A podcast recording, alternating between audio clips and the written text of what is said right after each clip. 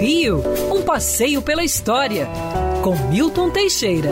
Bom dia, Mário. Bom dia, ouvintes. Tenham todos uma ótima semana. É, aos poucos o mês de junho está indo embora.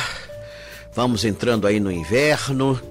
E essa época é marcada aqui no Brasil por uma festividade muito importante e na Europa também, que são as festas juninas. Elas ganharam é, especial importância na Península Ibérica e, claro, né, os portugueses levaram para o Brasil, onde se casaram muito bem. Só que na Europa, é, as festas juninas marcam o início do verão. e aqui, no caso, é o início do inverno. O homem sempre foi muito preocupado com as mudanças de estações. Desde a pré-história, o homem sabia que as estações do ano mudavam, o sol mudava a inclinação e tinham épocas que você podia plantar que não dava nada e outras que você plantava e tudo crescia.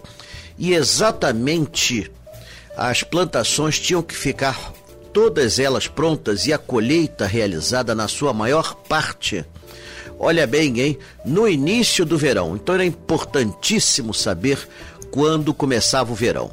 Os ingleses saíram na frente, fizeram o primeiro monumento para medir o solstício de verão, o dia maior do ano, onde tem a menor noite e que marca literalmente o início do verão, que é o monumento de Stonehenge, Stonehenge surgiu há 2.500 anos antes de Cristo e marcava exatamente ah, nas suas pedras o sacerdote podia lá os solstícios, os equinócios e tudo mais e as outras estações do ano.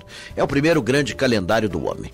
Bom, mas vamos encurtar a história, senão a coisa fica muito longa. Aqui no Brasil, as festas juninas foram trazidas pelos europeus.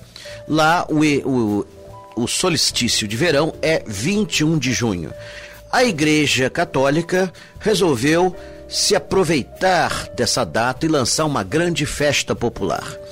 Ora, no mês de junho eram celebrados três santos muito fortes: Santo Antônio, no dia 13 de junho, santo que era considerado bom para encontrar coisas perdidas e o povo ainda acreditava que ele era um bom casamenteiro. São João, dia 24 de junho, e São Pedro, dia 29 de junho. Pois bem, três santos importantes. O primeiro, o santo bom para casar, o segundo, o que clamava no deserto, e o terceiro, o Papa da Igreja, o primeiro grande Papa da Igreja. Então, em vez de celebrar dia 21, o solstício passou para o dia 24. Na Europa e principalmente em Portugal, as festas eram chamadas de festas joaninas por causa da importância de São João. E as festas incorporaram elementos de diversas culturas, inclusive pré-históricas, como a dança de roda, o pular a fogueira, que vem da pré-história e que a Igreja Católica incorporou, como a fogueira que Santa Isabel fez para marcar que havia nascido o filho dela, que o futuro São João Batista. Então, estava lá, ela acendeu uma fogueira para que a Maria visse a distância. Então você tinha que pular a fogueira, tinham as danças, o casamento na roça e, claro, verão na Europa tinha terminado a colheita, então era uma época de muita comida. E depois que se descobriu a América, principalmente entre as comidas à base de milho. O colonizador português traz as festas joaninas para o Brasil e, com o tempo, em, no, no século XX, vão ganhar o nome de, de, de festas juninas, porque eram todas realizadas em junho. Mas é, aqui marcava-se, na verdade, o início do inverno, que era também quando terminava a colheita, terminava tudo, terminava a colheita do milho, terminava a colheita do café, terminavam as outras colheitas. E aqui nós acrescentamos aspectos mais interessantes, como a quadrilha que vem da França, né? Que era, era na verdade o minueto que eles dançavam, e nós aqui aportuguesamos o minueto.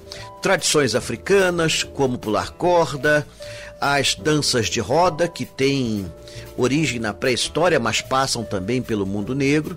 A roupa do caipira, aquela roupa surrada, né, sofrida do homem do campo, que não pode comprar em lojas e tudo mais, e às vezes tem que aproveitar tecidos danificados. E claro, muita comilança, muita comilança. E apesar de ser verão, comidas quentes e principalmente à base de milho, mas também com frutas, abóbora, mamão, etc. Ah, você tem as bebidas também fortes e o resultado eram dias de festa. Quer ouvir essa coluna novamente? É só procurar nas plataformas de streaming de áudio. Conheça mais dos podcasts da Band News FM Rio.